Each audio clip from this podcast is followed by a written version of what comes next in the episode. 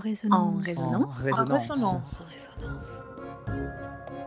Au quotidien, Guillaume joue avec les mots. Charlène invente une nouvelle éducation en ligne et Marion répare les corps. Aux côtés d'Alexandra Davinéel, de Sylvain Tesson et de Robert Lustig, ils sont chacun entrés en résistance. Guillaume nous emmène en voyage à Lhasa, la capitale du Tibet, avec une Parisienne, Alexandra David-Néel. Nous sommes en 1924 et c'est l'heure du repas. Rapidement, je ramassai les branches et la bouse de vache sèche que je pus trouver aux alentours, et Yongden alluma le feu. Prévoyant de plus grandes fatigues qu'à l'ordinaire sur la route déserte des hauts cols, un menu spécialement réconfortant nous parut nécessaire. Nous aurions donc d'abord une soupe et ensuite du thé. L'ordre des services était de mon invention. Les Tibétains commencent par le thé et finissent par la soupe. La soupe? Sous quel nom pourrait-elle paraître sur une carte? Potage va-t-elle serait-il bien choisi? À tout hasard, je divulgue la recette. D'un sac à la mode locale la plus orthodoxe, c'est-à-dire noir à force d'être crasseux, j'extrais un tout petit morceau de lard séché, cadeau d'un fermier généreux. Mon jeune compagnon le débite en une dizaine de menus pièces qu'il jette dans la marmite, pleine d'eau bouillante, une pincée de sel ensuite, et un soupir. Ah Si nous avions un radis ou un navet Mais ces friandises nous font défaut et les minuscules lamelles de lard à demi fondues dansent Seule une gigue vivace dans le bouillon en ébullition, un liquide trouble dont l'odeur fade rappelle celle de l'eau de vaisselle. Toutefois, ce parfum est loin d'offusquer les narines des vagabonds que nous sommes devenus. Maintenant, quelques poignées de farine délayées dans une tasse d'eau froide sont versées dans la marmite. Et quelques minutes après, celle-ci est enlevée et posée à côté du feu. C'est le moment de servir. La soupe est vraiment excellente aujourd'hui. Délicieuse mais en dépit de mon long séjour au Tibet, je garde encore un vague souvenir du goût de la cuisine française. Et j'ajoute Les chiens de mon père n'auraient jamais voulu avaler un pareil brouet. Je ris et tends mon bol pour que Yongden le remplisse de nouveau. Le tour du thé est venu. J'arrache un petit morceau de la brique compressée aussi dur qu'une pierre, faite d'autant de bois que de feuilles de l'arbrisseau. Ceci est quelque peu broyé dans la main, puis jeté dans l'eau, sel et beurre sont ajoutés après une courte ébullition. En fait, c'est une seconde soupe, d'autant plus que nous ajoutons de la tsampa dans nos bols. Voici le lunch terminé. Nous nous sentons plein de vigueur et d'entrain, prêts à escalader le ciel. Alexandra David-Néel est donc prête à grimper les sommets de l'Himalaya et il en faut du courage. Je parle là au nom de Guillaume qui m'a laissé le micro pour vous expliquer pourquoi cette grande exploratrice est un symbole de résistance. À l'époque, partir en voyage demande une grande force mentale et physique, d'autant plus quand on est une femme. Alexandra David-Néel est la première occidentale à atteindre Lhasa, qui est alors interdite aux étrangers. L'exploratrice doit donc cacher sa condition de femme. Elle va aussi à la rencontre de peuples inconnus, ce qui n'est pas évident quand la notion de sauvage existe encore. Et même si le lecteur doit prendre du recul face à cette vision d'une bourgeoise aux origines modestes, Alexandra David-Néel est extraordinairement en avance sur son temps.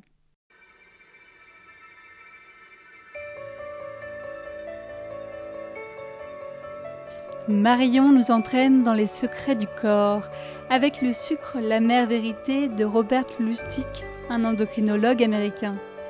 Bienvenue dans le monde d'une hormone, la leptine, qui contrôle la sensation de satiété et fait de la résistance.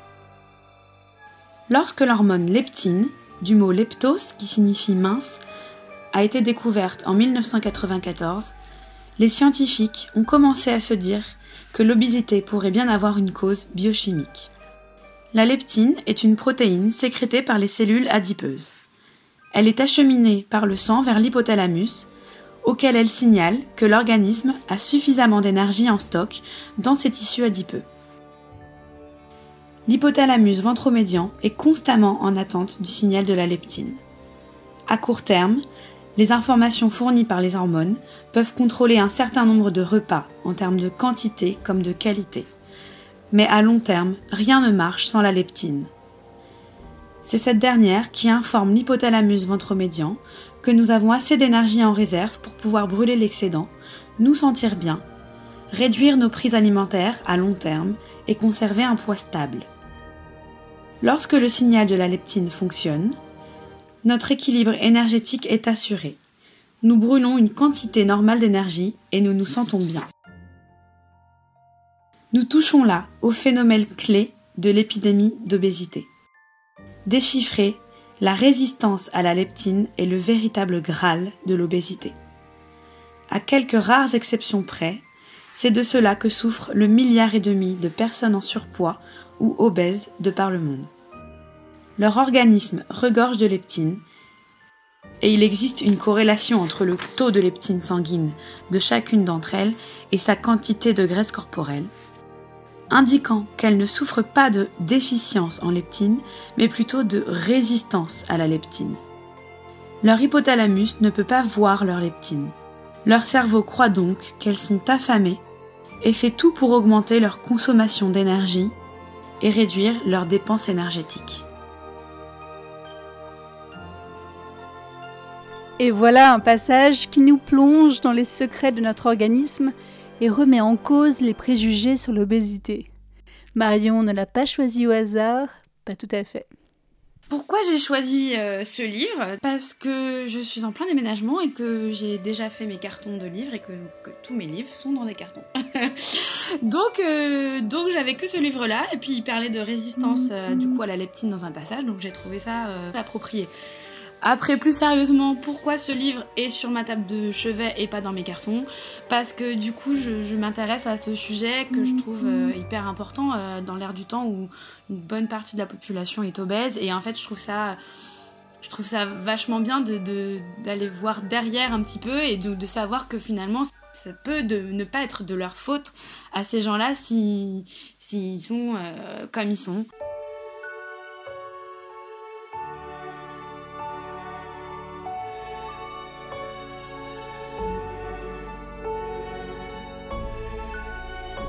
Charlène nous accompagne sur les chemins noirs de Sylvain Tesson et nous fait découvrir une nouvelle forme de résistance.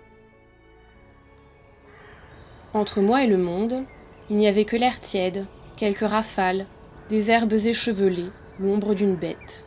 Et pas d'écran. Aucune information. Pas d'amertume, pas de colère. Ma stratégie du retrait distillait sa jouvence dans mes fibres.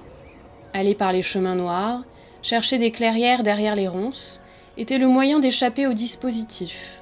Un embrigadement pernicieux était à l'œuvre dans ma vie citadine, une surveillance moite, un enrégimentement accepté par paresse. Les nouvelles technologies envahissaient les champs de mon existence, bien que je m'en défendisse. Il ne fallait pas se leurrer. Elles n'étaient pas de simples innovations destinées à simplifier la vie. Elles en étaient le substitut. Elle n'offrait pas un aimable éventail d'innovations, elle modifiait notre présence sur cette terre. Il était ingénu de penser qu'on pouvait les utiliser avec justesse, écrivait le philosophe italien Giorgio Agamben dans un petit manifeste de dégoût. Elle remodelait la psyché humaine, elle s'en prenait au comportement. Déjà, elle régentait la langue, injectait leur bêta-bloquant dans la pensée. Ces machines avaient leur vie propre elle représentait pour l'humanité une révolution aussi importante que la naissance de notre néocortex il y a 4 millions d'années. Améliorait-elle l'espèce? Nous rendait-elle plus libres et plus aimables La vie avait-elle plus de grâce depuis qu'elle transitait par les écrans? Cela n'était pas sûr. Il était même possible que nous soyons en train de perdre notre pouvoir sur nos existences. Agamben encore, nous devenions le corps social le plus docile et le plus soumis qui soit jamais apparu dans l'histoire de l'humanité.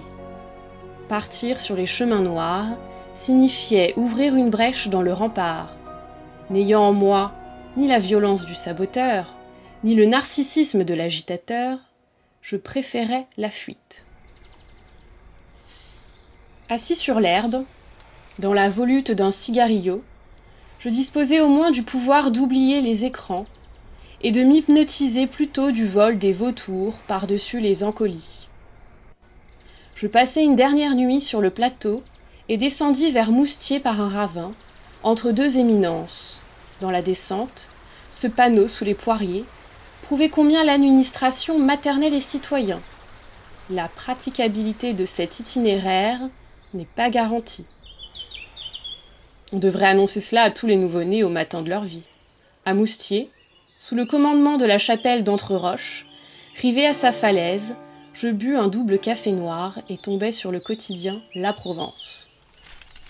Oh, la tristesse des titres, et que je massacre les adorateurs du soleil en Irak, et que je détruise un temple grec, et que je foute du pétrole dans la mer profonde et bleue, que barattent les baleines en sautant bizarrement.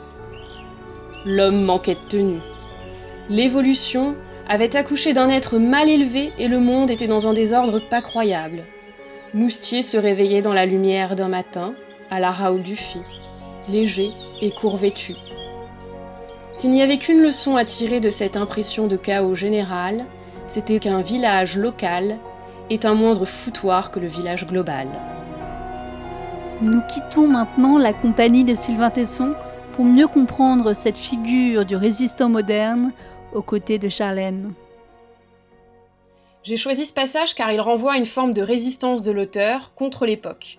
La société, c'est dispositif, c'est une résistance euh, personnelle qui ne se concrétise pas dans des actes d'opposition violents ou militants, mais comme il le dit, dans la fuite, la volonté de trouver une échappatoire et de questionner nos modes de vie par euh, le voyage. Et je me souviens que quand je lisais ce livre moi-même, dans une période où j'étais très occupée et souvent avec les yeux rivés sur des écrans de téléphone ou d'ordinateur, ces pages pleines de simplicité et de poésie, c'était frais. Du temps passé à faire autre chose, à résister justement aux réflexes des écrans.